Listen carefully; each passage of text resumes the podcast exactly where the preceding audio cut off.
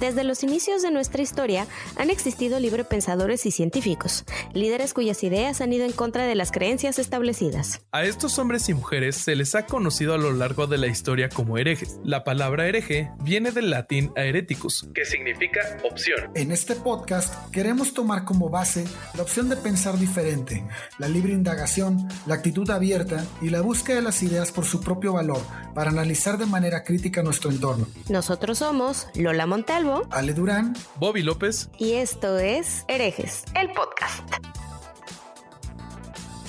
¿Qué tal mis estimados herejes? Bienvenidos al podcast donde sabemos sin lugar a dudas que las antenas 5G no producen el coronavirus. ¿Cómo están Lola y Ale? No, Muy bien, Bobby.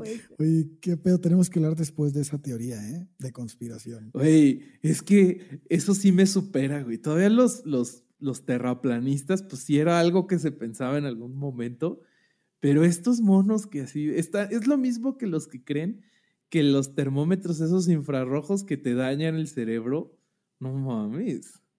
Mm, no me hagan hablar. Hoy vamos a hablar del mismísimo Johann Sebastian Bach.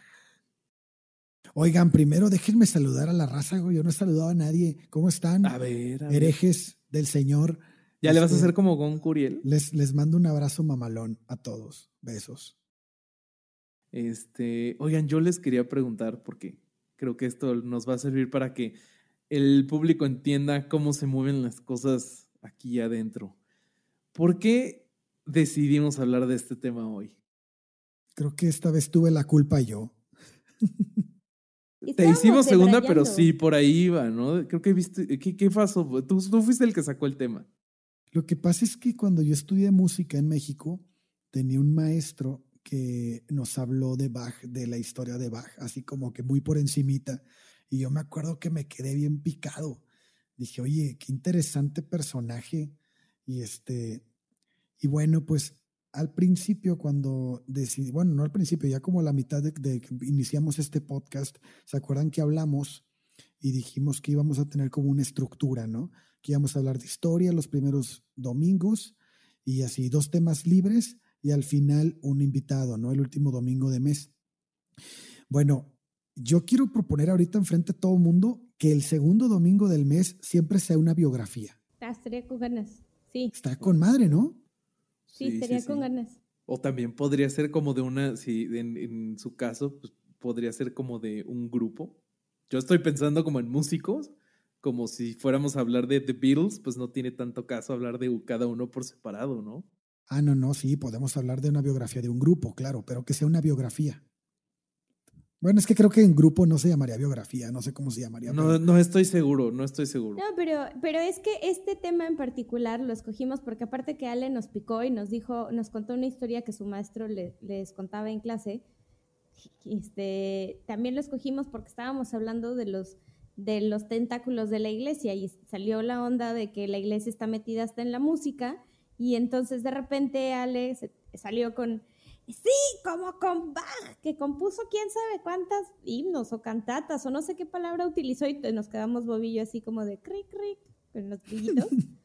Claro. Y luego nos siguió contando, nos siguió contando la historia que del maestro, de su maestro, de cómo habían encontrado las obras de Bach. Y ya pues nos pusimos a investigar porque pues pensamos que sería una buena herejía musical y pues por eso, por eso la propuesta de esta biografía en particular, porque como van a ver, eh, la vida de este hombre estuvo ligadísima, así pegada, estructurada y guiada y casi que formateada por las, uh -huh. por las creencias religiosas de la época y en particularmente por, por la iglesia de Martín Lutero, por la reforma. Entonces, en gran medida van a escuchar mucho en este episodio de, de, de, esta iglesia, o sea, de la iglesia protestante, ¿no? Y de varias cosas que se acostumbraban en ese momento. Por eso se nos hizo interesante, aparte de que Bach es un genio, eh, y fue el maestro y el predecesor de muchos otros genios musicales, pensamos que sería, que sería un buen inicio. Pero sí, la culpa es de Ale porque nos empezó a contar cómo se encontraron las obras de Bach al inicio, cómo le, le habían dicho a él que se las encontraron. Sí, bueno, en lo personal yo considero, yo no considero a Bach un gran músico. yo considero a Bach el músico más cabrón que ha existido sobre la tierra. Entonces, pues, creo, que, creo que no eres el único, ¿no? es que mucha gente considera a Mozart, pero yo, para mí es Bach. Para mí, personalmente. Pero es que el, mejor músico, pues es muy. Es, a veces cuando. Es muy relativo. sí, cuando tienes personajes de la talla de Mozart, Beethoven, eh, Händel y Bach y todos estos, pues sí hay gente que se, se encanta por algún otro. Pero para mí, personalmente, Johann Sebastian Bach es el mejor músico que ha pisado la tierra, que tenemos conocimiento, vaya, porque probablemente muchos murieron sin que se conociera su historia, pero este es un monstruo. Ah, yo he escuchado muchas veces que otros músicos se refieren a él como el compositor de compositores, ¿no? Sí, entre ellos Mozart y Haydn.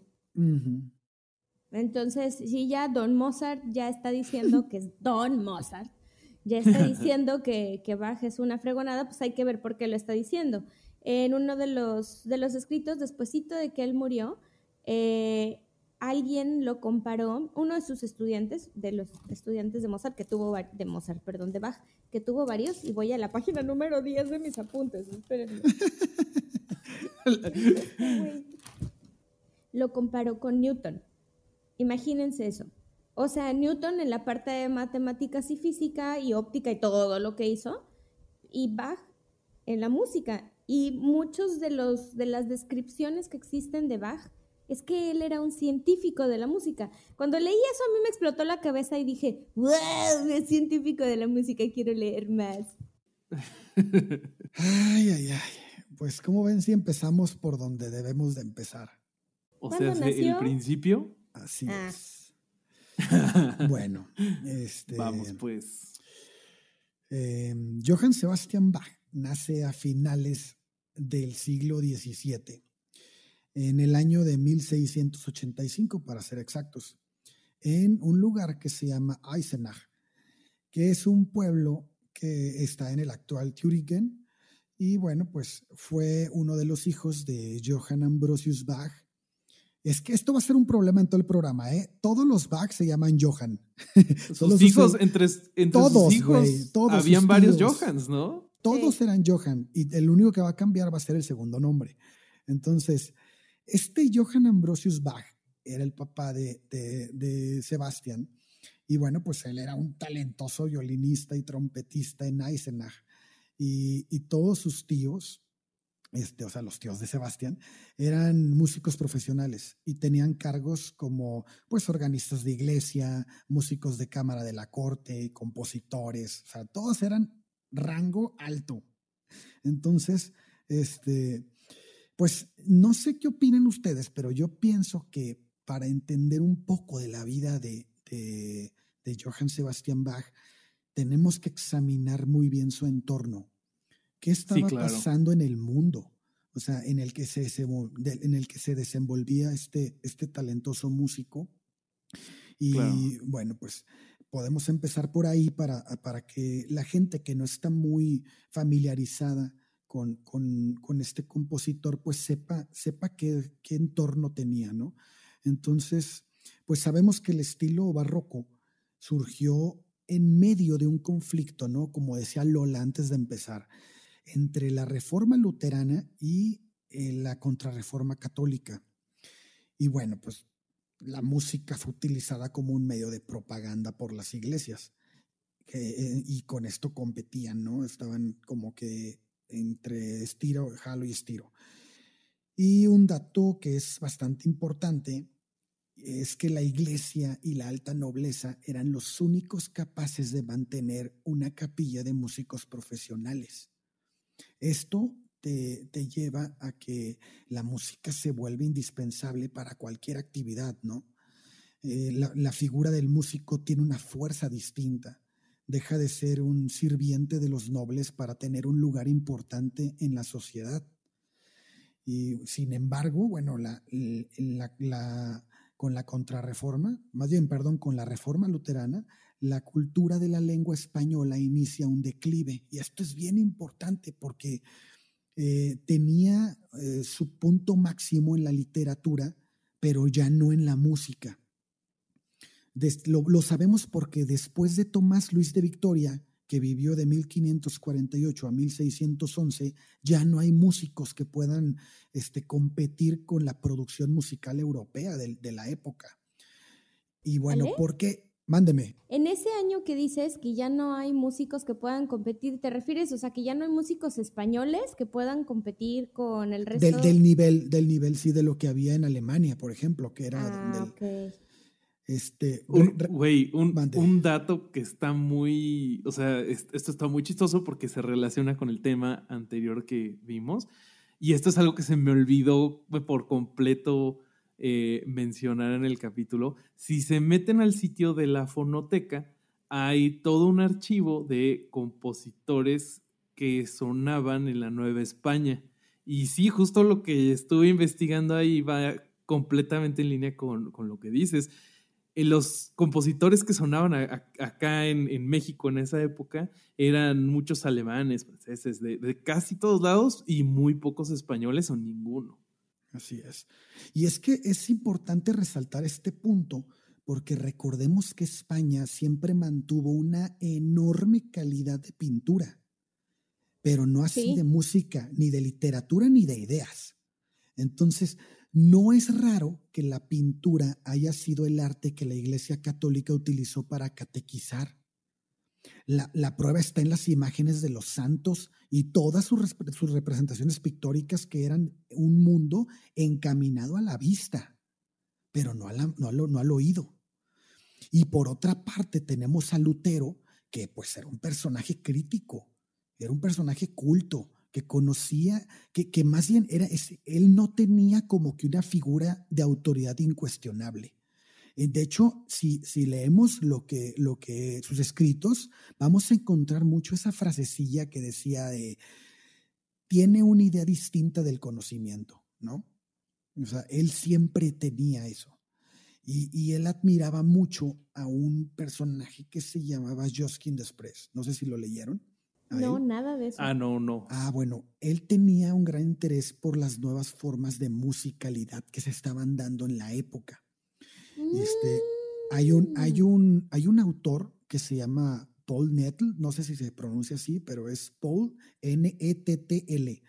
Y bueno, él, él dice que, este, que, que, que Lutero en una ocasión dijo, qué extraño y maravilloso es que una voz, una, una voz cante con una tonada simple y sin pretensiones, mientras que otras tres, cuatro o cinco voces canten al mismo tiempo y jueguen y vuelen en gozosa exuberancia en torno a la melodía. Quien no goce en esto es un completo tarado, indigno de escuchar esta música deliciosa. Quien no se goce en esto y no se conmueva con la maravilla, mejor debiera oír barritar a un burro en un canto coral, obviamente el canto coral eh, refiriéndose al canto gregoriano. Dice, ladrar los perros o gruñir los cerdos antes de escuchar música. ¿Por qué les digo esto? Porque el canto gregoriano, recuerden que era un canto octavado. Alguien cantaba en la y otro cantaba en, un, en el mismo la una octava arriba y otro en el mismo la una octava arriba o una octava abajo. Entonces el canto iba como que sin armonía, ¿no? Pura melodía en un solo tono.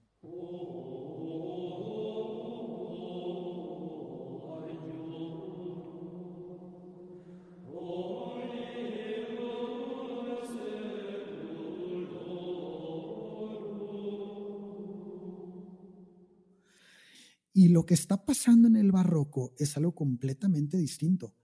Lo que está pasando en el barroco es que hay voces que van cantando independientes, no existe una melodía que, que resalte y juntas forman el acorde. Entonces lo que se oye pues es una armonía increíble, ¿no? Al final.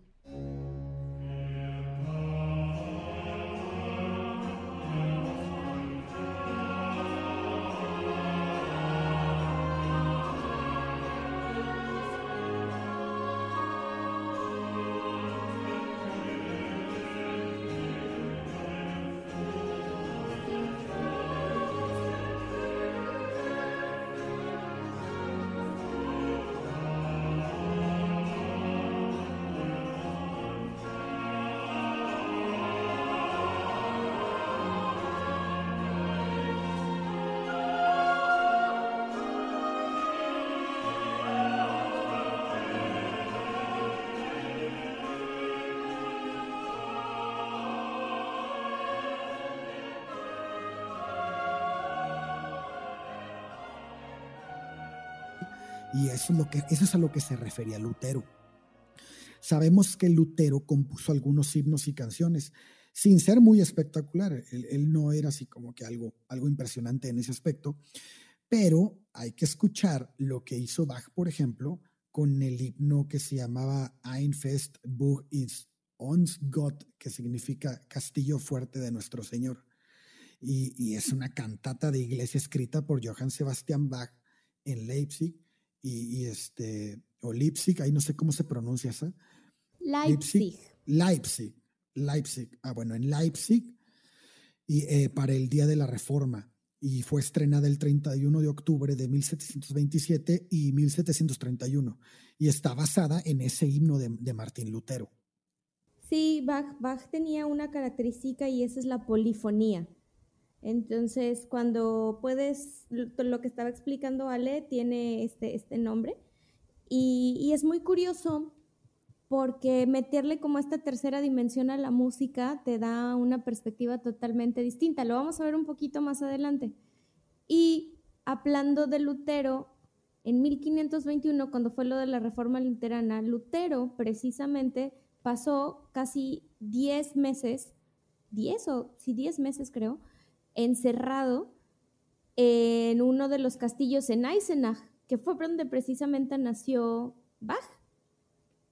Entonces, como que todo esto cobra más sentido, todo lo que nos explica Le cobra más sentido porque en el mismo pueblo en donde nació, eh, en donde nació Bach, estaba encerrado Lutero y ahí fue donde hizo sus primeras traducciones al Hochdeutsch, que es el alto alemán, que es el alemán estándar, y unificó los dialectos para que la Biblia pudiera ser leída por el pueblo, porque principalmente esa era su primera reforma.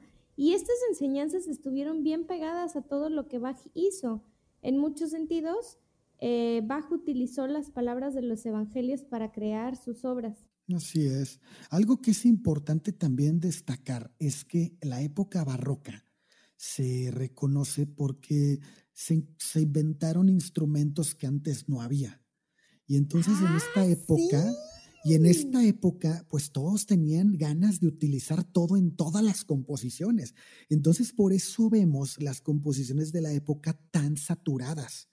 Entonces, es como, de hecho, la palabra barroca era, decirle a alguien que tocaba barroco era como un insulto después, cuando viene el clasicismo, porque ellos decían, se referían como a una forma de tocar antigua. Y es eso, ¿no? Es, es el atascar, atascar todo así de muchas notas, de muchos instrumentos, de mucho todo así. Entonces, eso, por eso vamos a ver la música de Bach con millones. Si alguna vez tienen la oportunidad de ver una partitura de Bach, no manches, es, un mundo de notas. y eso, este, eso te, te, anuncia, al menos que por el contrapunto que se utilizaba y todo esto, te anuncia que pues es, un, es una canción de la época barroca, ¿no? Oye, pero ¿sabes qué, qué se me hace muy interesante de el, este momento en la historia artística? Es que esto no nada más era en la música, o sea, si tú vas a algún edificio barroco, Ah, sí, es También ves todo lleno de detalles. No, es que de hecho, de hecho lo de barroco, Bobby, viene de la arquitectura, no de la música. O sea, el atascamiento de cosas era la palabra barroco, cuando se referían a criticar algo por barroco, se referían a algo arquitectónico y luego lo extrapolaron a la música. Y luego salió el churrigueresco, amigos. Bueno, cambia de tema. y, y, y bueno, entonces, este, ya no hago en qué me quedé. Pero bueno. Nació en 1685 en Eisenach, el 23 ah, de marzo. No, no, eso ya fue lo primero. Pero bueno, el, la familia de Bach se dedicaba mucho a la música, ¿no? Les decíamos, toda la familia de Bach era una familia de negocio familiar por varias generaciones. Eh, aquí vamos a empezar con, con algo duro en su vida, ¿no? A los nueve años, Bach pierde a su madre, Sebastián Bach. Y bueno, pues la entierran un 2 de mayo de 1694 y su padre se vuelve a casar medio año después pero a los nueve meses de que se casó, se muere Johann Ambrosius Bach, a los 50 años de edad. Esto quiere decir que Sebastián pierde a su madre a los nueve y antes de cumplir los diez se queda totalmente huérfano. O sea, tenemos aquí la primera gran conmoción de su vida y, bien la muerte de su, y si bien la muerte de su madre, pues había sido un golpe muy fuerte, la muerte de su padre lo va a cambiar todo, absolutamente todo. Y Yo tengo un apunte ahí. A ver, échalo, échalo. Oigan, es que estaba en un documental de la BBC que se llama Bajo una vida apasionada, eh, sacan las calificaciones del tercer año de Bach y le y platican de todas las de todas las peripecias que hacía este hombrecito antes de perder a su mamá y a su papá. O sea, rebelde sin causa. El güey aventaba ladrillos para romper ventanas, utilizaba el lenguaje soez, era súper faltista, tenía como 96 faltas, una cosa así.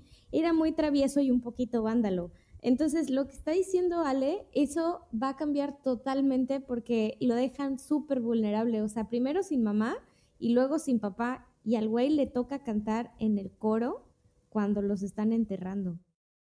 Oye, entonces en la escuela baja era un Alejandro Durán cualquiera, ¿no? No manches, un yo no era así, güey. era, un era un balagardo el güey. ¿Ni por el lenguaje, no? No creo, no. El corsario habla raro, pero Sí, no, aquí, ni, aquí ninguno. Yo soy la más carretonera de los tres, yo creo. yo creo que ahí nos damos un tiro. Pero oye, checa esto, güey. Es que está bien cabrón lo que le pasó. O sea, el ayuntamiento de Eisenach decide suspender el pago del sueldo del papá a la viuda. ¿Qué? Y le niega la pensión, güey. Y entonces también le quita la casa para dársela al nuevo flautista municipal que va a llegar en lugar del papá. Y en ah. consecuencia su madrastra decide volver a Arnstadt. Y entonces, porque ella era de allá, y entonces pongámonos en contexto, cabrón. Dos huérfanos pequeños, es decir, Jacob y Sebastián, que eran los más chicos y que se quedan, que, que pues sí dependían de su papá, se habían quedado sin amigos, sin vivienda, sin entorno. Vaya, todo lo que habían vivido en su, en su infancia ya no estaba. O sea, eso para un niño debe ser algo letal, o sea, debe ser algo muy duro. Sí. y entonces aquí aparece una figura de alguien que a mí me gusta mucho, que después, híjole, tiene como ciertos este, comportamientos raros, pero, pero es una persona que da la cara y es Johann Christoph, el hijo más grande, el primogénito de Johann Ambrosius, y él dice, dámelos yo me quedo a, Jacob y a Sebastián y se los lleva. Ah, ¿qué, qué, qué? Espérate, espérate, espérate, espérate. Es que hay otro Johan Christoph y yo los Ah, el tío. Como que tenía doble personalidad, güey. No sé, a ver, aclárame eso, porque ah. había uno malo y uno bueno. No, lo que pasa es que el tío, el hermano de, de Ambrosius Bach, también se llama Johan Christoph, pero él no quiere ver, no quiere velar por los chamacos este, dice que no, que él no tiene dinero y que nada. Y, algunos historiadores dicen que este Johann Christoph era muy, muy, tenía un carácter muy feo, muy fuerte. Pero pues nadie sabe decir realmente quién, que si lo tenía o no. Simplemente. ¿El tío o el hermano? El tío. No, no, el tío. Ah, el tío. Muy probablemente pues no tenía lana y no podía cuidarlos, porque acuérdense que en esos tiempos era de tener 24 hijos, o sea, no era así como que tengo dos, no, no, no tenían hijos iban a tener bien, se aventaban 15. Los que Dios les mande. Exactamente. De hecho, esa era la encomienda. Total, se morían la mitad. Pues sí, además, eh, bueno, entonces se queda con el hijo primogénito, que es Johann Christoph, y él tiene 24 años y se acaba de casar, y su esposa está embarazada de su primer hijo. Entonces, pues, él vela por los dos menores, y, pero él es organista en Eisenach, o sea, tiene un buen puesto.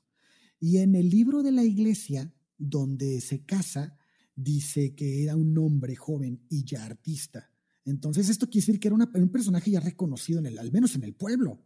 Entonces, este, si ya tenía un nombre como organista, pues ya no, ya no le iba tan mal, vaya. No, no era un, un sueldo muy alto, pero bueno, ya, ya tenía con qué, con qué defenderse.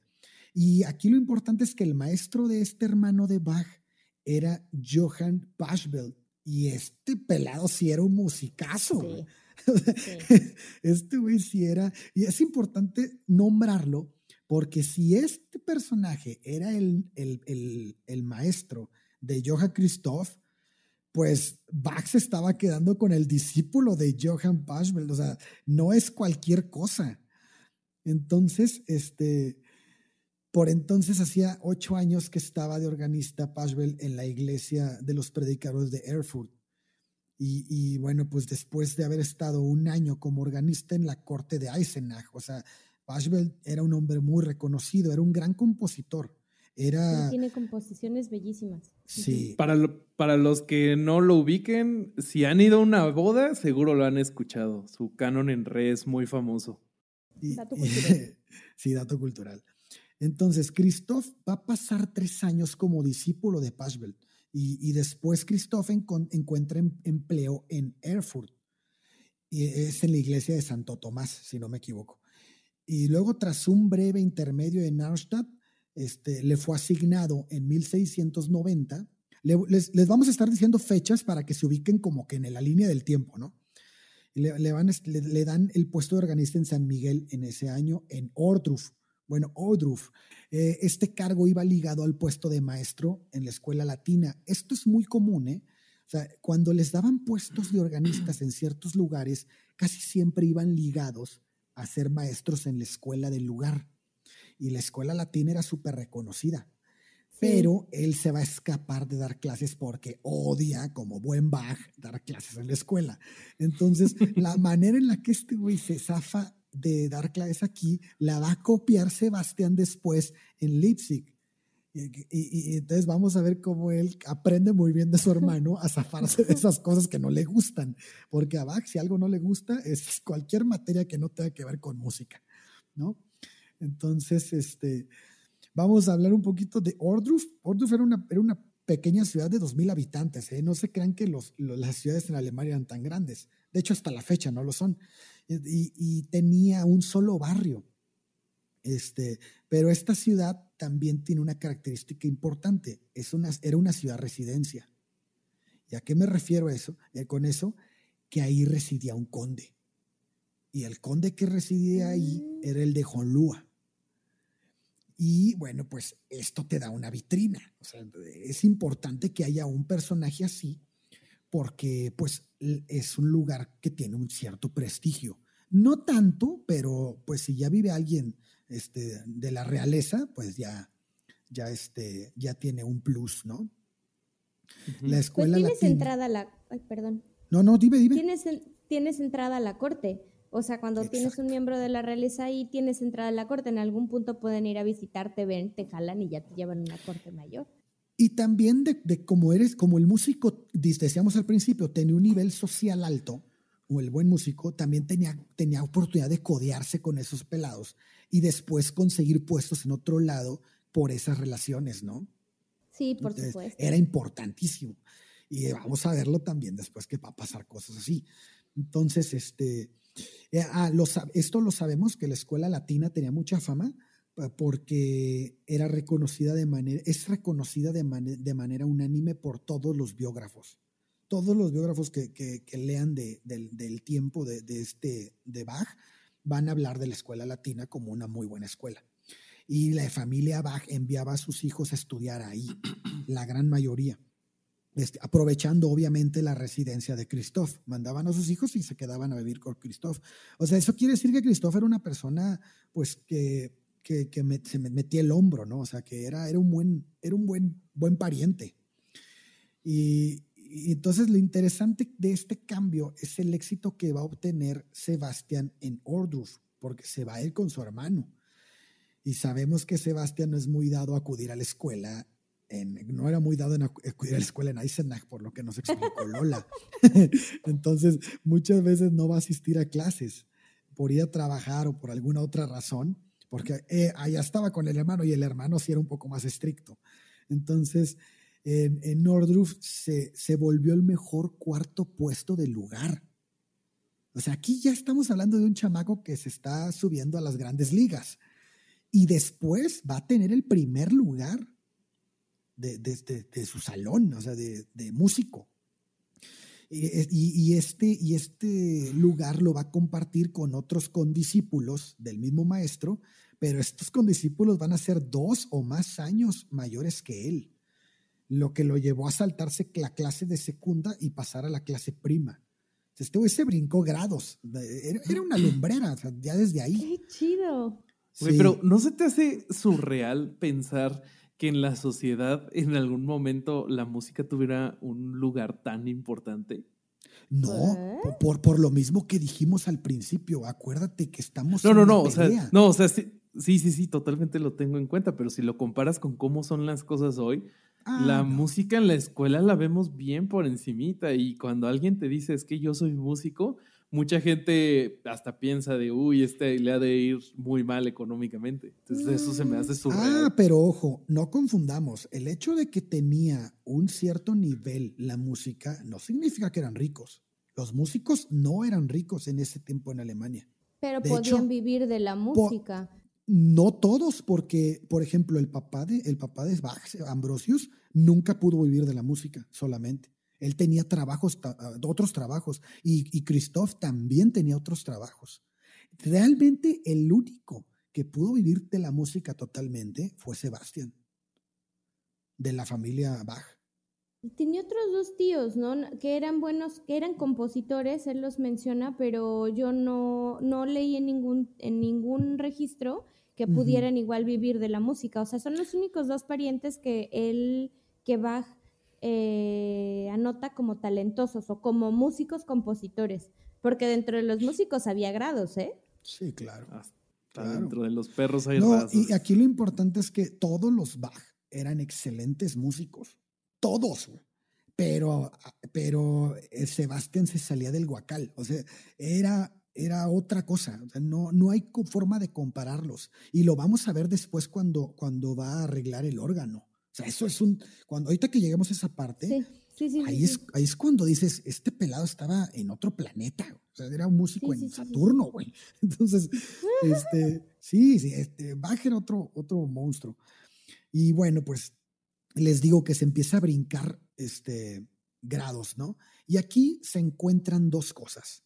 Una es que Christoph ya no puede este, mantener a su hermano y la otra es que la escuela no tiene la, la capacidad para enseñarle música a Bach. O sea, se queda corta. Y, bueno, pues la verdad es que al parecer la familia de Christoph había crecido considerablemente. O sea, ya, ya tenía cuatro hijos. Ah, imagínate la velocidad con la que tienen los hijos. Entonces, ya no podía mantener a Sebastián, era un hecho. Y Sebastián en este punto ya tiene 15 años, entonces ya está grandecito. Estamos hablando de 1700, ¿verdad? Sí, sí, 1700 exactamente. Entonces, este, este genio, músico adolescente, termina estudiando en Lüneburg, donde cursó de nuevo prima, porque deja pendiente prima y se va a Lüneburg a, a continuar sus estudios y bueno, aquí nos encontramos, como dice Lola, en el año de 1700. Desde su entrada en Lüneburg hasta el final de su vida, Sebastián solo vive de la música. En esta parte, a partir de aquí. Y, no, no tenía dinero para sus estudios, así que la música va a tener que alimentarle. Y este, con el tiempo veremos que el dinero fue un problema siempre latente en la vida de Sebastián. Ahora no le alcanzaba para estudiar, y en el futuro vamos a ver cómo no lo ayuda a librarse de disgustos y preocupaciones y tampoco al final de su vida a pagar al grabador de su legado musical, incluso a su lápida. O sea, es, va a ser duro. Y bueno, eh, Sebastián había tenido contacto con Elías Cerda y, y, este, pues este había sido director en la escuela de Ordruf y conocía las capacidades de Sebastián. Entonces, Herda también tenía este conocimiento del, monstruo del que estamos hablando y había estudiado en Lüneburg. Entonces, él pudo recomendarlo. Y se, cree que él habla para, con, con, las autoridades de Lüneburg y le dan una beca junto con George Erdmann, que después va a ser amigo de Bach y este era dos años mayor que él. Entonces los dos se van becados por, por, por ayuda de Elías Cerda y este, a Lüneburg. Y bueno, pues más para que entiendan en lo que consiste una beca, pues no es lo que hoy significa una beca. En esos tiempos una beca era comida gratis, alojamiento gratis y leña para el invierno. Entonces, pues eso ya, con eso ya la libras, ¿no?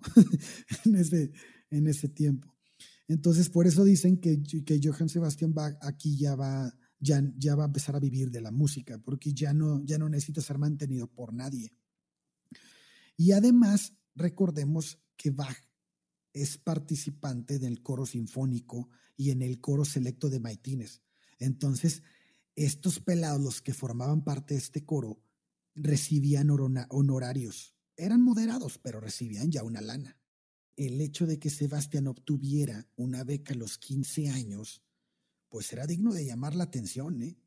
Porque acuérdense de músicos como Farinelli, que a los 15 años les tuvieron que, bueno, que tuvieron que al nacer cortarles sus partes para no, para no perder la voz a Bach no le habían cortado sus partes, entonces estaba a punto de perder su voz de soprano. Bach era un excelente cantante, por eso fue contratado en los coros que les dije, pero estaba a nada de cambiar su voz. Entonces, eh, eh, corría el riesgo de perder eso, pero algo que es un hecho es que también se había vuelto un excelente instrumentista.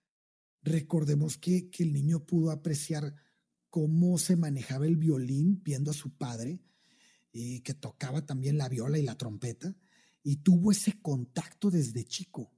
Y es indispensable tomar esto en cuenta porque si, si, si, ah, si vemos la, la, mentalidad de Sebastián y cómo se manejaba, las ganas de aprender que tenía era impresionante.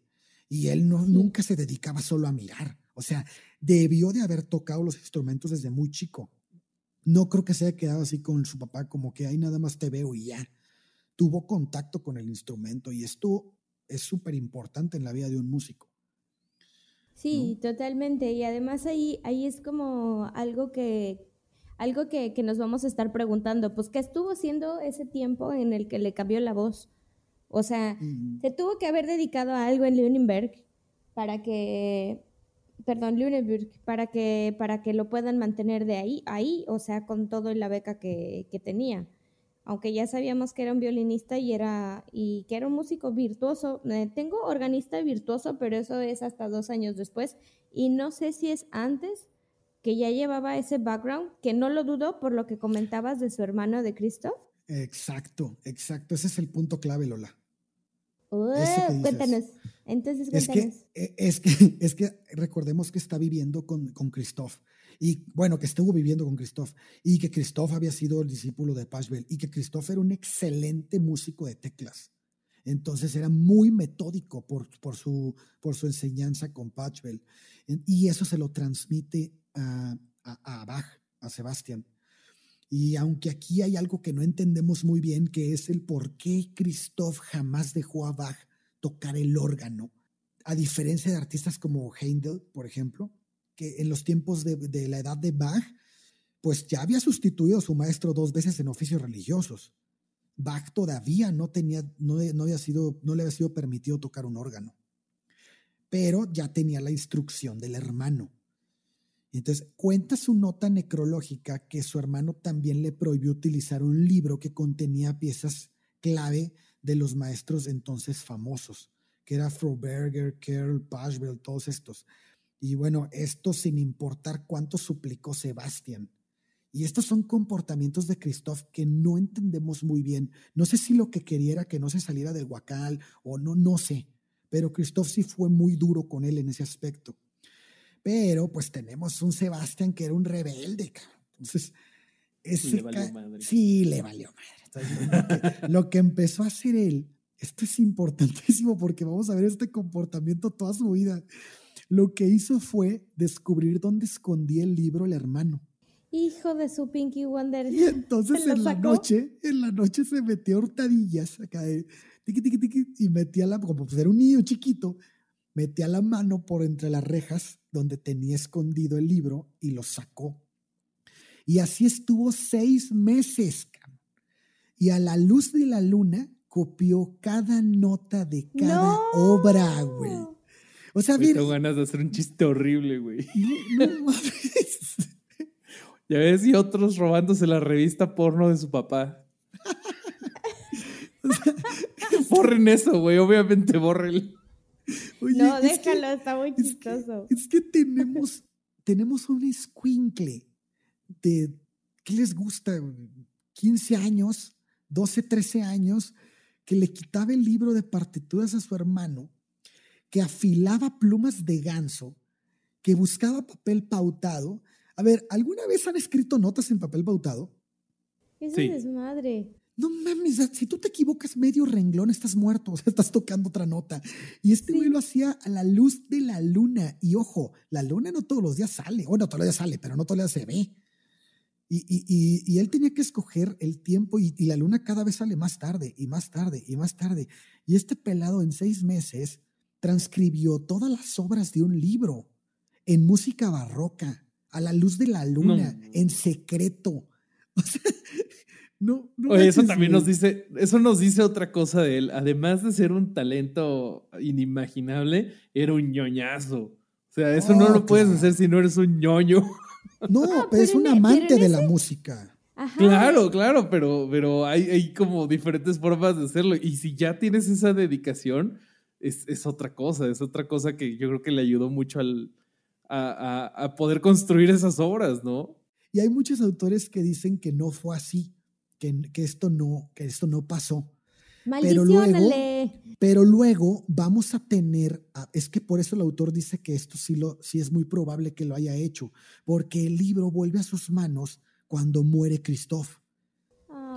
Y entonces, y, nunca más lo vuelve a ver el libro, ¿eh? porque Christoph lo cacha.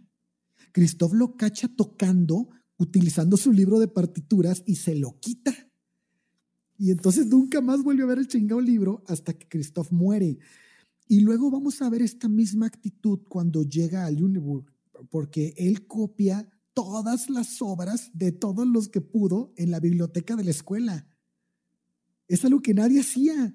Y él sí. Chale.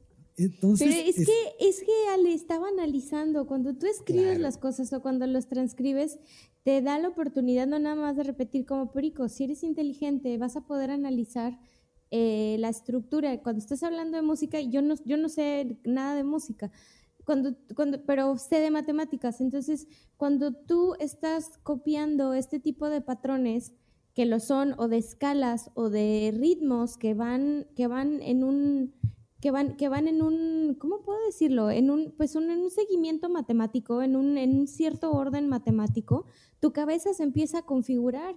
Y era lo que alguna vez platicamos, ¿no? Que los músicos de esa época podían ver o escuchar sin tener enfrente a la orquesta, o sea, podían ver su música, podían escuchar su música sin tener nada enfrente. ¿Y cómo, lo, cómo logras eso? Pues con entrenamiento. ¿Y qué mejor entrenamiento que pues ver a los más grandes, ¿no? Que tienes al alcance. Así es, así es. Todo totalmente. Y, bueno, ahí vamos a ver el, comportamiento de Bach siempre es así. Siempre, siempre quiere aprender, todo el tiempo.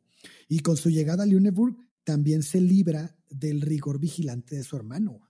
Entonces vamos a ver a un Bach desatado porque si, este, si antes el hermano le decía, no agarres esto, no toques esto, no estudies esto, pues llega a una universidad donde la biblioteca tiene la máxima capacidad de partituras del lugar, de la región. O sea, como niño en dulcería. Sí, cabrón. Imagínate el tiempo que le dedicó a estar transcribiendo cosas para sí mismo. Entonces, oh, este, no, así, es increíble. Entonces, estar en el coro de Maitines, como les decía, ¿no? que por la voz que tenía tan increíble, pues fue aceptado. Y este, tenía un chingo de chamba. O sea, estar en el coro de Maitines era cantar cada mañana, motetes los sábados y domingos y días festivos. Y luego las festividades grandes, ¿no? Este, que canto con acompañamientos de orquesta y todo esto, ¿no? Ya las, las que ameritaban algo más, como Semana Santa o cosas así.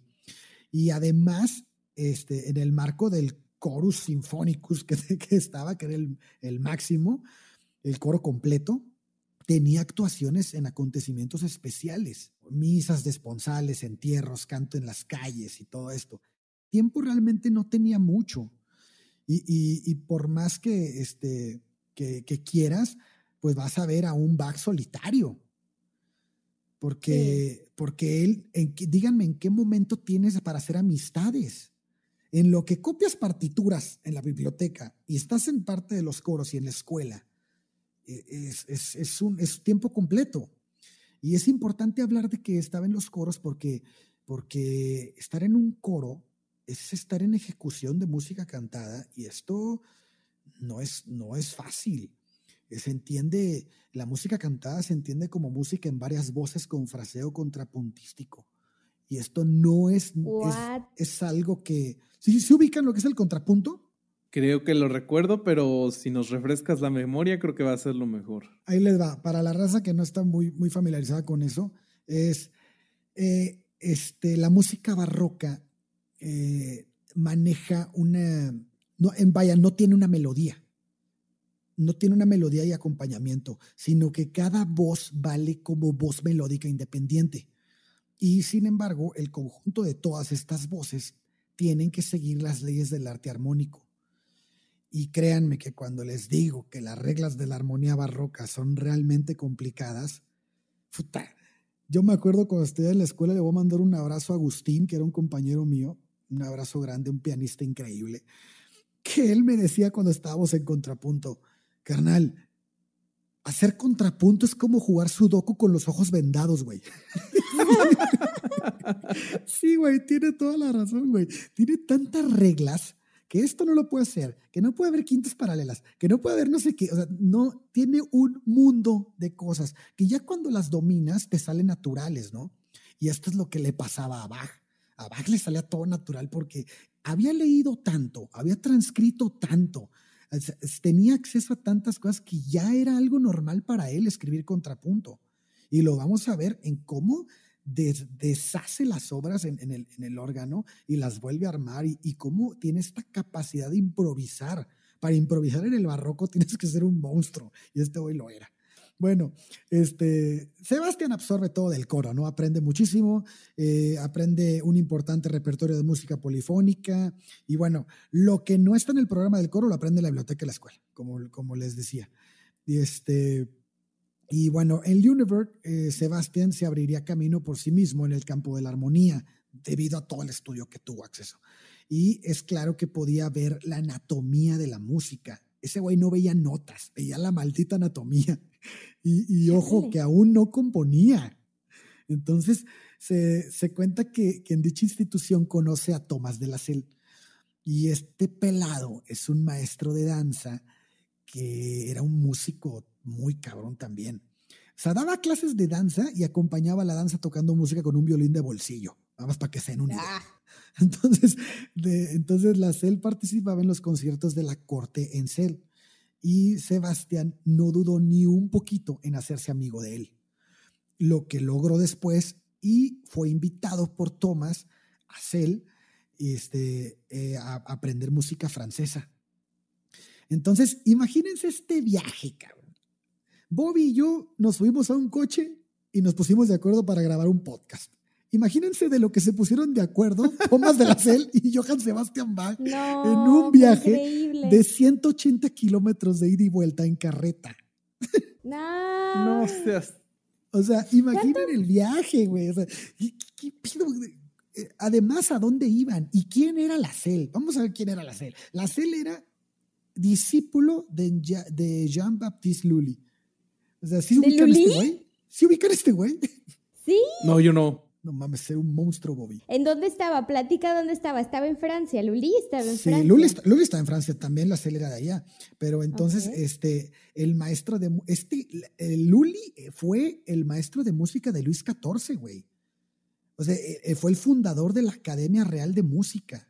Y Tomás de la Cela había sido su discípulo. Entonces, piensen tantito en qué plática tuvieron en ese viaje estos dos amigos. O sea, ¿cuántas preguntas se dieron en el viaje y cuántas explicaciones? Imagínate cuánto tiempo por platicar. Yo creo que hasta había silencios incómodos, ¿no? Así como de, y ahora que le pregunto. Tengan en cuenta que, que Bach era un andarín, ¿eh? O sea, ese güey, como estaba fregado, no tenía mucha lana, más bien no tenía lana, a todos los lugares a los que se movía, se movía caminando y de ride. Entonces, imagínate todos los lugares que conoció y todas las personas con las que platicó y todos los órganos que visitó en los lugares por los que pasó. O sea, él tenía un conocimiento, porque acordemos, hay que acordarse que en esa época no había periódico. Sí, claro. Entonces, todo lo que te, todo lo que sabías lo sabías porque la gente contaba cosas. Entonces, imagínate todas las pláticas que tuvo Sebastián. Ah, con razón, tenía un chorro de imaginación ese hombre porque pues era viajado. Para esos Claro. tiempos era viajado. Claro. ¿Y entonces llegaron a Francia? Ah, sí, eh, perdón. Entonces, ah, entonces espérense, déjenme les platico de Luli. Luli había sido actor y bailarín, además de músico. O sea, era un artista este güey. Y además le había sido concedido por el rey su propia orquesta. Entonces había podido llevar sus presentaciones de ópera como intendente de teatro por todo el país. Obviamente hacia cosas de principados y no cosas así. Porque recordemos algo importante del barroco.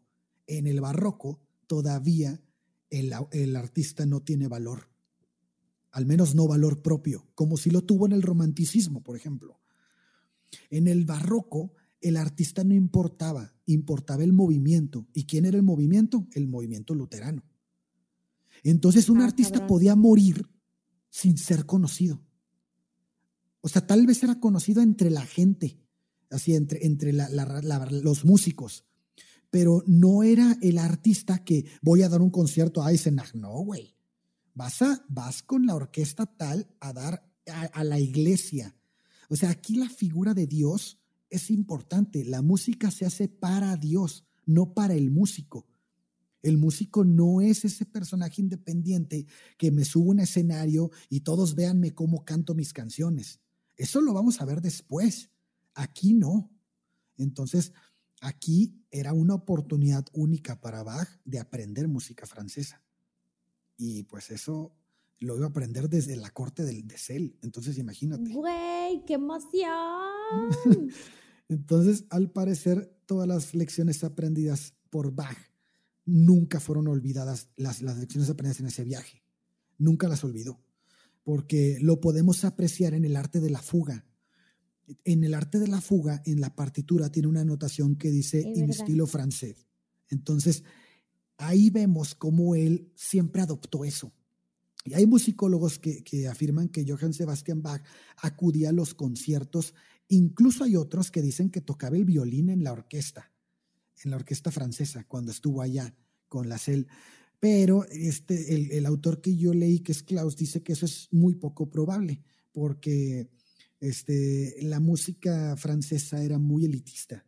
Y entonces estamos hablando de un mocoso de 16 años que llega por primera vez, que no era noble, que no era nada importante todavía, y pues no va a ser, admi- a- no va a ser admitido en la sociedad de la corte de, de la CEL, ¿no? De CEL, perdón. Y tampoco, y menos tocar en la orquesta. O sea, es muy improbable que esto haya pasado. Pero lo que definitivamente sí pasó fue que tuvo acceso a los ensayos. Y ahí Sí, no necesitaba claro. ningún permiso. Entonces, en- eh, a ver, ¿y qué pasaba en los ensayos? Pues ahí desentrañaban las piezas, güey. Ahí se dividían las voces. Ahí se trabajaba sobre la música en todas sus dificultades y se repetía una y otra vez cada pasaje importante hasta que quedaba el ensamble hecho. Entonces, ¿qué, qué otra manera de aprender mejor quieres? O sea, no hay. Tenía acceso a las clases, güey.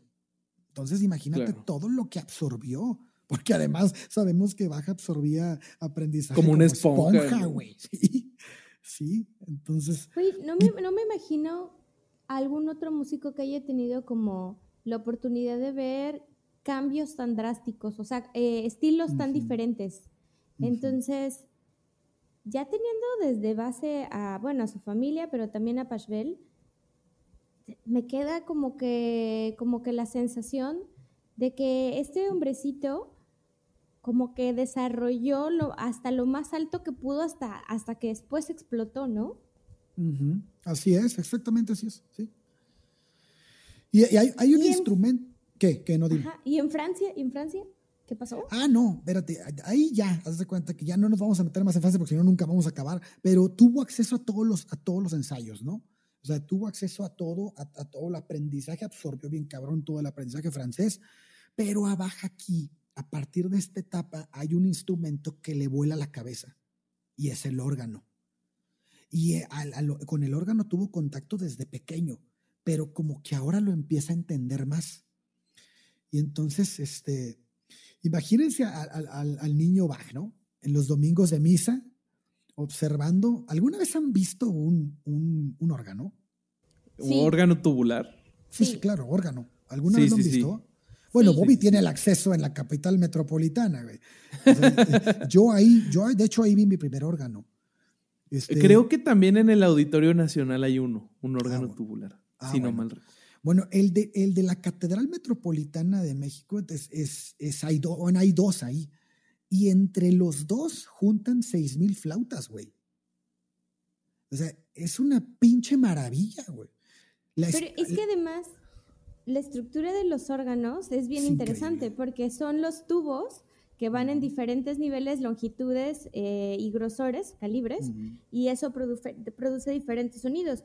Pero esos sonidos se ven acompañados o se ven modulados por pedales y por eh, como handles. ¿Cómo se llaman las perillas estas que jalas? Eh, tienen un nombre, las manijas, sí, las, tienen manijas y pedales. Y además del o sea, de la parte del teclado. Entonces, un órgano es muy, muy complejo. Sí, y, es, muy complicada la, estructura. Tienen un varillaje y tienen chingos de piezas extrañas en la parte de atrás y palancas. Y luego tienen unos listones delgados que pasan por unas cosas que se llaman charnelas.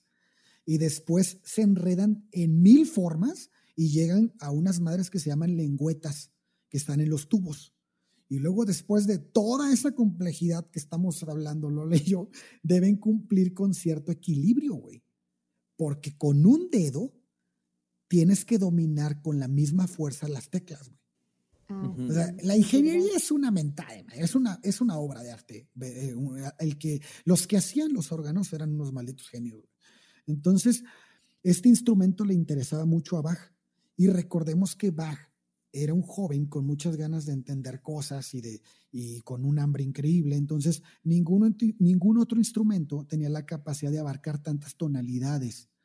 Eh, un órgano puede sustituir sin problemas a un coro o a una orquesta, para que entiendan más sobre la cantidad de voces que tiene un, órgano.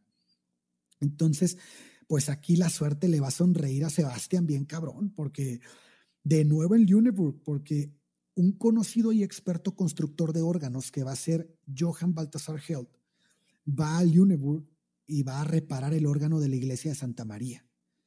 Y sabemos por Geringer, que es otro autor, que también en Ortruf se trabajó un órgano durante la estancia de Sebastián. O sea que puede ser que Sebastián haya tenido acceso a la construcción y a reparación de órganos a muy temprana edad, además de todo lo que ha de haber conocido caminando. Y, bueno, pues no se puede descartar que Sebastián haya visitado en Eisenach a su hermano, que estaba a 40 kilómetros, o sea, no era mucho para él. Él caminaba a distancias muchísimo más largas y es muy posible que los dos, los dos hermanos, este, hayan ido a la construcción de ese órgano en, en Eisenach. Y algo que, después este, vamos a ver cómo repercutió en su vida, porque la construcción de un órgano no era algo que se presentara todos los días, güey. No. no. había muchas personas que lo podían pagar, ni muchos, ni incluso de la alta. Entonces, eh, en todo caso, incluso si, si, si, esto no se dio y Sebastián no fue con su hermano Eisenach a la construcción del órgano, lo que sí es cierto es que Hell trabajó hasta 1707 en Lüneburg en la reparación del órgano, que les decía. Entonces tuvo mucho tiempo para aprender de él. Y bueno, Sebastián permanecería en Lüneburg hasta el verano de 1702. La falta de, de dinero, ya sabemos que pues estaba un poco fregado, y su desinterés por cursar materias que no guardaban relación con la música, como, como lo hablábamos, pues lo llevó a claudicar, güey. Y, y, bueno, él tenía 17 años y ya era huérfano, sin recursos y sabía hacer música, pues dijo, pues mi camino es por allá, compadre. Y era su único interés. Entonces se fue a buscar puestos de músico, ya a los 17 años. Entonces, nuestro joven músico, pues, era una persona, como les decíamos, súper solitaria. Su hermano eh, Jacob, Jacob ya había regresado a Eisenach y su hermano mayor, que le doblaba la edad, y, este, tampoco ya estaba lejos. Y su amigo Herman, con el que se había ido a Luneburg, ¿se acuerdan? Que, los, que les ayudó con la beca. Ah, bueno, Eh, él dijo, ¿saben qué? A mí me gusta más la escuela, me gusta más la educación, no soy tan fan de la música, entonces se, separó de Sebastián. Entonces vamos a ver, como les decíamos, que Sebastián pues no tenía muchas personas a, a cuales adherirse, no tenía amigos. Entonces, pues se volvió una persona independiente y su estilo musical también lo fue, porque como, como vemos, él no se hizo de ninguna institución no se adhirió a ninguna escuela o a ninguna tendencia. Conoció la música francesa, conoció la música por acá, conoció la música por allá. Y, entonces lo vamos a ver en sus composiciones, que era una persona sumamente versátil. mezclaba muchísimas cosas y no, y no estaba casado con nada, pero tampoco se cerraba ninguna. Entonces, bueno, pues Sebastián vuelve a Turingen y este, había razones muy prácticas para volver, porque bueno, ahí el apellido Bach era pues muy conocido, tenía un valor y este, era signo de profesión y también era, era, signo de, ser músico, ¿no? Y pues Sebastián era un viajero, un viajero a pie. en aquellos tiempos no había este, acceso a otras cosas si no tenías dinero, ¿no? Pues es que ahí en, en Lundberg conoció a alguien importante que era Georg Böhm, que fue uno de sus profesores, y sin embargo este nombre de Georg Böhm lo tacha su hijo Emanuel, el hijo de Bach, Emanuel, el último, Philip Emanuel, porque Bach nunca quiso reconocerlo como profesor, pero han encontrado papeles eh, en donde Bach escribió papeles con el sello de George Bloom, porque acuérdense que antes todas las hojas se mandaban a hacer como con un sello de agua, una marca de agua, para reconocer la composición.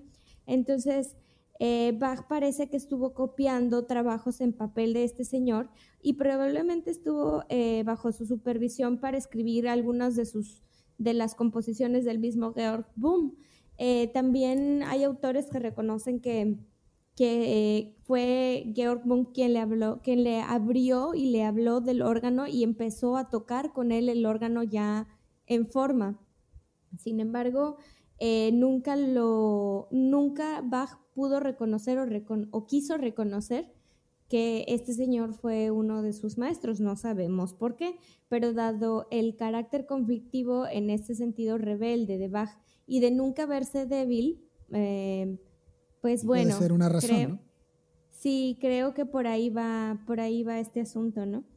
Puede ser. ¿Y en qué año vamos? Estamos a punto de entrar en una de las de las de los sucesos más importantes en la música de Bach, en la historia de Bach. Y bueno, que este es Turingen. Y es lo que decías, Lola, de hace, hace rato.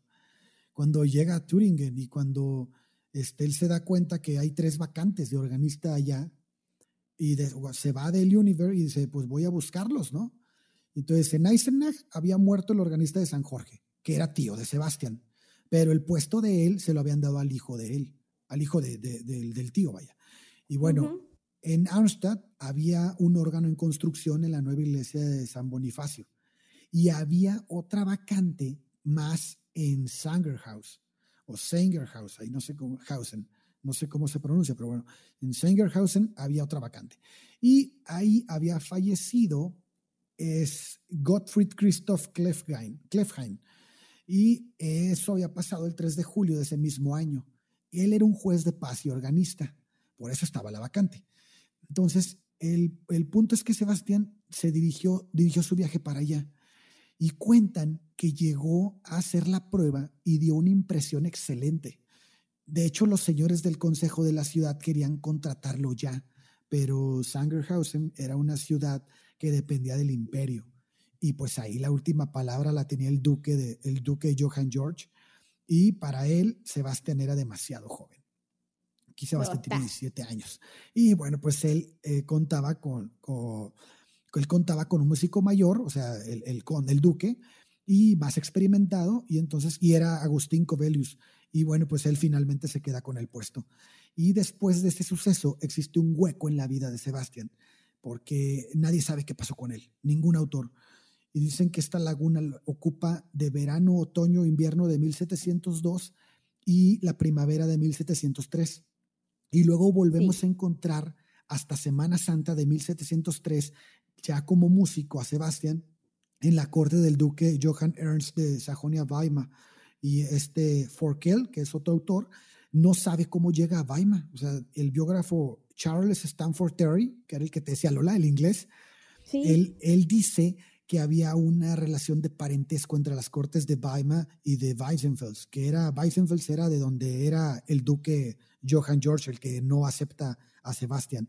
Entonces, debido a esta, a esta, esta relación de parentesco, dicen que le dan el puesto en, en otro lugar, pero Klaus Aidam dice que esto no pudo haber pasado porque el parentesco este, hubiera sido inmediato el cambio y a Sebastian Bach le dan el puesto en Weimar hasta un año después. Entonces dicen que más bien se lo gana él, ¿no? Sí, en Weimar estuvo hasta 1708 y este periodo de 1703 que estuvo perdido, ¿sabe qué estaba haciendo? Pues yo creo que caminando por ahí porque se le daba y buscando problemas, ¿no? Resulta que en Arnstadt se, eh, se están encargando de, de, la construcción del órgano. Sí. Y el que se está encargando de la construcción del órgano es Gottlieb Bender de. Entonces, este pelado era un famoso constructor de órganos y por fin había terminado la construcción de ese. Pero hubo un pequeño problema. Andreas Borner, él había sido contratado como organista ahí y dijo, ¿saben qué? Yo ya escuché el órgano y el órgano no suena como debe. Entonces se arma un conflicto entre Bender, que, fue el constructor, y, bueno, pues la casa ¿no? de, de Arnstadt y eh, recomienda eh, Bender a un músico experto que resulta ser el diácono Fischer de Mühlhausen y lo, lo pone como perito a su cargo. Y Arnstadt tiene que nombrar uno. Y el experto de su parte, adivinen quién va a ser, güey. Pues Bach. Es Bach. Sí, cabrón, pero está bien cabrón porque nadie sabe por qué. O sea, dicen, ¿por qué escogieron a Bach si Bach tenía pues, asquerosos 17 años, güey. O sea, este güey no era un músico todavía hecho. Entonces, dicen que, que, que, no tenemos papeles de que era un músico hecho, pero que la gente alrededor de ahí sabía que Bach era un conocedor de órganos, o sea, que, que este güey era un monstruo, era un experto en el, en el, en el arte de, del, del trabajo y era por el acceso que había tenido a la construcción de órganos y reparaciones de órganos en otros lugares. A mí se me hace que este güey en los años perdidos se dedicó a eso. Sí, muy probablemente. pues, y no, no registran, pues porque la construcción de órgano como mano de obra es muy diferente al registro de un músico. Un músico o alguien que está en la, en la cámara o en la iglesia de, de, otra persona, pues llevan un registro de quiénes son, pero cuando eres un empleado de la construcción en esa época no tenían registros tan como tan puntuales, ¿no? Sí, meticulosos, exacto. Pero, pero chequen, había un chingo de bugs, güey. O sea, en ese momento ya de renombre.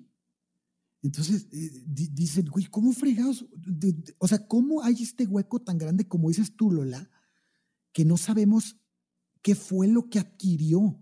Porque, a ver, estaban ocupando puestos importantes de organistas. Por ejemplo, había un Bach en Nordruf, que ya era muy famoso.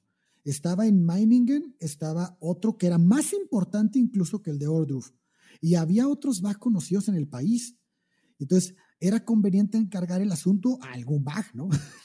Alguno de esos güeyes. Entonces, máxime que el conde imperial, que era von Schwarzburg, este, del Palacio de Arnstadt, tuvo una gran estima por el viejo Bach, que era el hermano gemelo del padre de Sebastián.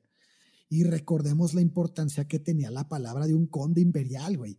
O sea, ya ah, habíamos visto que en Sangerhausen el duque había, había arruinado el primer nombramiento de Sebastián, solo porque él dijo, se queda este y se queda. Entonces, Sebastián tenía 19 años, acabados de cumplir en marzo. Entonces, él era Bach, más, el, el Bach más joven el máximo que, que había alrededor. Y este, pero también tenía una fama de saber muchísimo de órganos. La posibilidad de comparar órganos es adquirida, güey. O sea, se te da con la práctica. No es así como que lee un libro y sé de, de órganos. O sea, no, imagínate cuántos tubos. No, mames, Bach debió haber mirado atentamente, güey, todos los órganos que tenía a su alcance, güey, en cada caminata que se aventaba. Ya ven como si era medio ñoño. Claro que era ñoño, güey. O sea, estamos hablando, estamos hablando de un joven que tenía un hambre, güey, por aprender bien cabrona. Y luego era un maldito perfeccionista. Y luego, este, parece que Sebastián conocía todos los órganos de la región, güey. O sea, dominaba sus registros. Además, estuvo a cargo del órgano de duques de Sajonia y Weimar. Estuvo un rato de, a cargo de ese, porque este, el puesto lo habían dado a otro, lo tenía otra persona, pero tenía que dedicarse a cosas políticas. Entonces, a Bach lo dejaban mucho de encargado del órgano. Entonces, para poder juzgar el órgano de Bender, tenía que tener este, credenciales. Y al parecer las tenía. Entonces venía Porque le dieron el puesto. Claro, tenía era, una, era, una, era una familia muy acreditada, la Bach. Y luego tenía además su juventud, que eso era beneficioso porque costaba menos.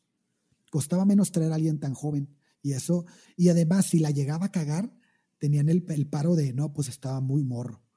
Entonces, este, sí, sí, entonces se dice que Bender no estaba muy de acuerdo con que Sebastián fuera el, el, este, el que iba a decidir ahí qué pedo. Porque no manches, piénselo, un mocoso de 19 años y Bender por el punto de perder el cuello, pues ya de ser como que puta, ¿por qué traen este mocoso, güey?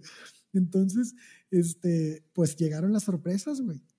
Bach llega y se pone a trabajar y deja a todos con cara de pendejos, güey. todos atónitos en lo que estaba haciendo este güey. ¿Por qué? Porque no dejó pasar por alto nada al organero. O sea, en ese encuentro guardó fama toda su vida, güey. Encontró cosas que otros apenas habían notado. Determinó que Bender había hecho un excelente trabajo y su órgano estuvo, y la prueba es que el órgano de Bender estuvo al servicio 160 años más. ¡Casa máquina! Y, hasta, esto hasta 1864, que fue cuando, en 1864 fue cuando reforman el órgano y lo adecuan a la, a la, a la época, porque habían cambiado algunas cosas. Pero si tú vas a la iglesia de San Bonifacio en Arnstadt actualmente, todavía vas a escuchar un órgano tocar los registros que construyó el viejo Bender, güey y que revisó Bach. Ay, tengo que hacer eso. No mames, claro. Yo tengo pensé lo que mismo. hacer eso, No mames, tengo que hacer lo mismo. Y bueno, y ahí es donde se meten problemas, ahora sí, ¿o no? Eh, pero es que este suceso es tan importante porque guarda fama, güey. O sea, aquí toda la gente dice, o sea, el joven probador de órganos de Weimar no solo entendía muchísimo de órganos, güey, sino que también sabía tocarlos. Y ese día hizo tocar al órgano de, de, de Arnstadt como nadie lo había escuchado en ese lugar.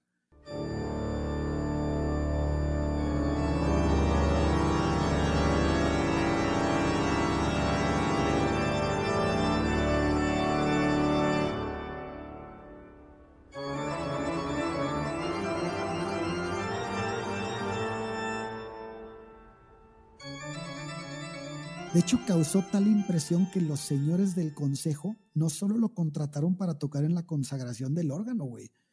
Le ofrecieron el puesto de organista.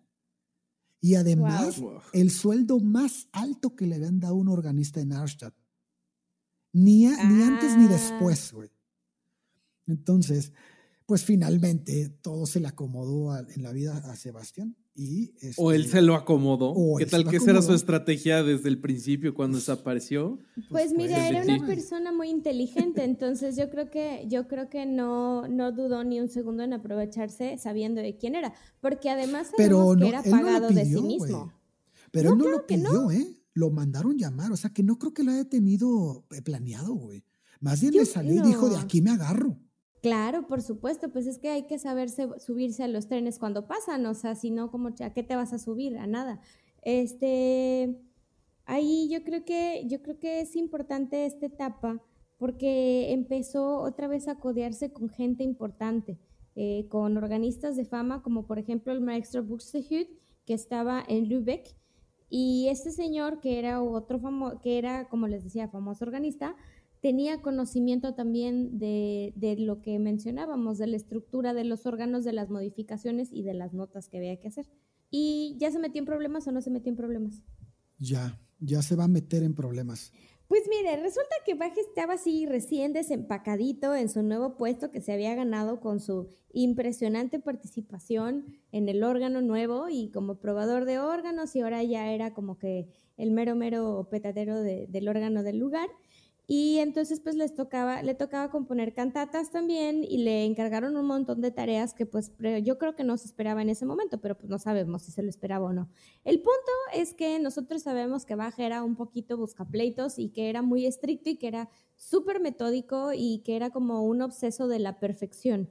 Entonces, pues luego, luego se metió en problemas con el fagotista del lugar, que de apellido Geisbach, porque resulta que estaban tocando en uno de los ensayos y el fagotista, todo huevetas, eh, empezó, ay, perdón, no lo conocí, pero ya le dije huevetas, este, empezó a tocar todo flojo y entonces en un buen alemán le dijo, le dijo Bach que pues que fagotista chafa y... Fagotista de pega. Fagotista de pega, sí. Que ha de ser como ahorita un, eres un cabeza de chorlito. Pues en inglés lo tradujeron como prick. Eh, y no sé qué, o sea, prick es como un dick, you're a dick, o sea, eres un, eres un inútil, eres un tonto. Eh, básicamente un cretino, ¿no? Pero en palabras literales o, o, la traducción así directa sería como que un fagotista que comía cebolla verde y, que, y que pues que tocaba mal, ¿no? O sea, que le apestaba la boca. Entonces, no me puedo reír de los insultos como tan. Como tan Está bien chafa el insulto. Supongo que en la época debe haber sido un insulto así como una mentada de madre ahorita, pero pero pues se me hace un insulto así como que da risa. Es que imagínatelo, ¿no? Están en el ensayo y está el fagotito. y entonces lo regañan y le dice, eh, tú. Porque así suenan los fagots. Sí, sí, así, es. Eh, déjame. y entonces le dice, eh, párate tú, fagotista con aliento a cebolla, come cebollas verdes. Eres un vago. Pero, pero fíjate que hay que entender un poco el contexto de Arnstadt Arnstadt era una ciudad que se había formado con negocios muy prósperos. Había fábricas de paños, güey. Había curtidos, había fabricantes de cerveza. Y los hijos de los dueños de estos negocios eran quienes asistían a la escuela, güey. Entonces estamos hablando de muchachos que no les importaba mucho la música. Eh, además tenía fama de rebeldes. Incluso había una banda en el lugar. Entonces, una, banda, me, refiero, me refiero a un gang, así. Ah, una pandilla. No, qué, qué Lola, en esos tiempos no había bandas musicales, güey. Unos güeyes que se juntaban en su garage, güey, con sus guitarras y su batería. Lo siento, me imaginé otra vez el fagot. No, güey. Entonces sabemos que no les interesaba mucho terminar la escuela tampoco, güey. O sea, Bach tenía alumnos de más de 20 años. O sea, tenía alumnos de su edad y estos güeyes eran de su edad. Entonces, obviamente en el pueblo no había coro.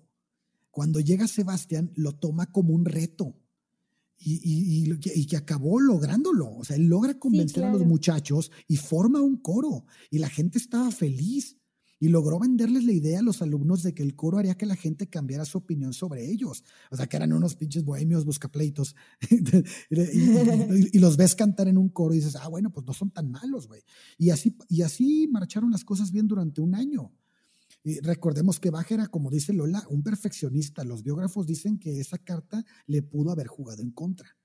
Entonces los alumnos empezaron a rebelarse, así como dice Lola, porque el güey era así de, imagino, cabrón, no, la nota te salió de un semitono de lugar, así, no, no mames. No, y deja tú, todavía Todavía de que, le, de que se le salió de un semitono del lugar al, pobre fagotista, este güey fue y le compuso un, la, en la primera cantata el solo del, del fagot, empieza así súper lento y de buenas a primeras se complica como el mismísimo infierno, o sea, te dicen que en un par de barras te, le mete un montonal de un montonal de notas, imagínate tú, el pobre fagotista se le quería caer el hocico, o sea, y le, eso le ganó un pleito. Lo esperaron así, lo esperaron Era afuera de la escuela para, sí, para romperle la boca. Este estuvo cabrón, güey, porque este parece un momento chusco, güey. Muchos autores lo toman como un momento chusco. A él se le levantan seis estudiantes de prima. Este, eh, uno es Geyersbach, el otro es Schutterswolfen, y el otro es Strasdorf, y el otro es Hoffman, Manebach y Schulzhaus. Y estos seis como dice Lola, lo, le, pues, ¿cómo se le llamará? Pues, le preparan una emboscada, güey, con la finalidad de, de, agarrarlo a batazos, pues a garrotazos, por el, para que le pida disculpas a Geyersbach. Pero es muy delicado, güey, porque esa noche pudimos haber perdido a uno de los músicos más importantes de la historia. Sí, O sea, imaginan qué hubiera pasado si uno de esos garrotes le hubiera pegado en la mano o en la cabeza. Güey, le pegaron en la cara, le pegaron en la cara y Bach tuvo que desenfundar su espada. Imagínense qué romántico, Bach desenfundando su espada. Y sonaba tararán, tarararán. Es que, es, es que, es que ahí los pinches autores se pasan de lanza, porque por ejemplo, el autor que yo leí dice que no lo tocaron, pero porque el güey saca la espada. Dice, no, no lo tocaron que porque el güey sacó la espada, desenvainó una espada que traía el uniforme de él, pues venía con una espada. y Entonces, eh, el güey saca la espada y, y- y los enfrenta y este, y, y pues se huyen los, los, los muchachos. Pero, güey, el rumbo de la música, cabrón, eso es a lo que yo me refiero, es lo que me, me- me llama la atención. Hubiera cambiado totalmente, porque Pero no cambió, pero no cambió. no cambió, pero recordemos a Robert Schumann. Robert Schumann, por un maldito dedo rígido, la carrera se fue a la mierda. sí. Y luego Heindel, acuérdate lo que le pasó. Él tuvo un encuentro con un amigo, entre comillas, era Johann Matson, y, y él, este, después de una ópera de Cleopatra, desenvainó una espada contra él, pero en esa ocasión Matson se resbaló con el botón de la, de la madre esa, de la casaca de, de Handel, y, y- y- no le da, pero si le llega a dar, pues no mames, no, no. no tendríamos las partituras de Handel hoy en día. Sea, O algo igual y menos violento que hubiera pasado si Beethoven nunca hubiera perdido el oído. Bueno, pero Beethoven perdió el oído ya a final de su vida. Ujú. Todavía compuso un poco más, pero imagínate si esas composiciones las hubiera hecho con el oído completo. Nomás, ah, no. No, pues cállate, pues quién sabe. No, pues hubiéramos tenido algo mucho más de él. Pero la vida de Beethoven también fue muy triste, güey. Sí, Por también. el papá loco que tenía. Pero bueno, esa es otra cosa. Bueno, ya, ya, ya, regresen a Bach. Entonces se metió en un que pleito. Bach Los corre- autores difieren. Ay, Ah, sí, bueno, pero yo creo que no es tan importante, ¿no? Si le pegaron o no, pues no le pasó nada. el güey ahí anduvo. Este, madracillo o no, a la libró con su espada. Ya imagino al güey todo inútil con la espada, porque no creo que haya sido muy bueno para pelear. No conozco ningún músico bueno para pelear. El punto es que aquí pasa algo bien delicado, porque Bach denuncia el incidente. Y entonces, para su sorpresa, pues las autoridades protegen a los alumnos. Recordemos que la ciudad es una ciudad empresarial, güey. Es una, es, una, es, una, es una ciudad de negocios. Entonces, los, nego- los que son comerciantes, pues tenían mucho a favor. Y entonces a Bach lo conminan a tratar mejor su coro. Y le dicen, no, es que tú tienes que trabajar mejor con ellos. Y entonces Bach se da cuenta de algo, güey. Si me hicieron responsable de la situación y nadie brincó por mí, y todo lo que me están pidiendo es que yo trabaje mejor mi coro, si yo sigo con este coro, ¿quién va a tener la autoridad en el coro, güey? Sí, por Sí, supuesto. no. Pues los Pero es que, muchachos, güey, güey. También imagínate del lado de los músicos, así, tú llegas al ensayo y dices, güey, a ver, vamos a ver qué vamos a tocar hoy, y te dan una partitura de Bach, no, mejor mátame. Güey, ¿sabes, a qué, sabes- no. sabes a qué me recordó? ¿Vieron, vieron este eh, Whiplash? Sí, sí, sí, sí, sí. Es eso, güey, es eso. Ándale, ándale. ese es el maestro. A mí se me hace que Bach era por ahí, así de que quería la perfección. Sí, sí, sí. Y que al final, la película es agridulce, porque al final se pelean, pero el maestro finalmente logra lo que quería de ese baterista. A través de métodos horribles. a través de métodos horribles, pero al final se da cuenta y al final su sonrisa, cuando se ríen los dos, te da, te da ese, ¿no? El, el güey, llegaste, llegaste al fin. Ajá, lo lograste. No, no ajá. importa la forma, Pero- güey, llegaste, güey. Pero es que el método horrible depende mucho del alumno. O sea, si el alumno se te revela y te sale con flojera y no quiere hacer las cosas, pues entonces ¿para qué estás ahí? O sea, como alumno, ¿para qué estás ahí? Estás haciendo perder el tiempo del profesor que realmente tiene una visión de dónde quiere llegar. Eso se va a ver un poquito más adelante porque Bach empieza a escribir cartas al respecto y empieza a ponerse metas de qué es lo que quiere en la vida. Evidentemente a mí me queda claro que el fagotista come cebolla verde no tenía idea de lo que este señor tenía en la cabeza. Entonces, no es por defender al profe, pero sí, o sea, los alumnos flojos eh, no van a llegar a ningún lado en ese sentido. Mejor que busquen algo que sí les guste de verdad. Amigos, vamos a terminar con esto el capítulo de hoy. El tema está súper extenso. La investigación que traen Ale y Lola es increíble y no nos la acabamos en, en este tiempo que llevamos. Entonces, si quieren escuchar la siguiente parte, déjenos un comentario en Facebook, en Instagram o mándenos un correo. Y ya con base en eso decidimos qué se va a hacer. Para nuestros patrons les, vamos a dejar la, el capítulo completo. Entonces ustedes sí no hagan nada. ya lo van a tener. ¿Algo más que agregar, chavos? No, pues nada, que, que muchas gracias para los que llegaron a esta parte de aguantarse tanto tiempo pero es que esta historia sí está increíble y, vale la pena conocerla porque la música que va a derivar de, de Bach, pues es Mozart, es Beethoven, todos los músicos después de Bach, Bach cierra una etapa que es el barroco. El barroco termina con la muerte de Bach literalmente en los libros de música. Entonces, estamos hablando de alguien que cambió la historia, realmente cambió la historia de la música. Y bueno, pues saber de él, al menos de él, y así no quieren conocer de otro músico, pero al menos de él, es algo que los va a enriquecer mucho personal e intelectualmente. Estoy de acuerdo. ¿Lola? Pues sí, señores, este, los herejes hablando de música ahora, qué locura es esta.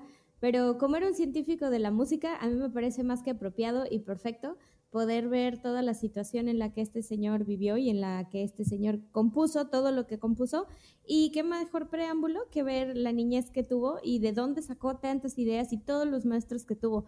Entonces, eh, pues bueno, repito lo que dijo Bobby, si quieren escuchar la segunda parte, avísenos, eh, suscríbanse al canal de YouTube, eh, pónganle ahí la campanita para que para que puedan recibir las notificaciones. Y pues estamos en Spotify y en otros, en otros eh, plataformas de podcast. Muchísimas gracias, les mandamos muchos besitos y esperamos que estén muy bien.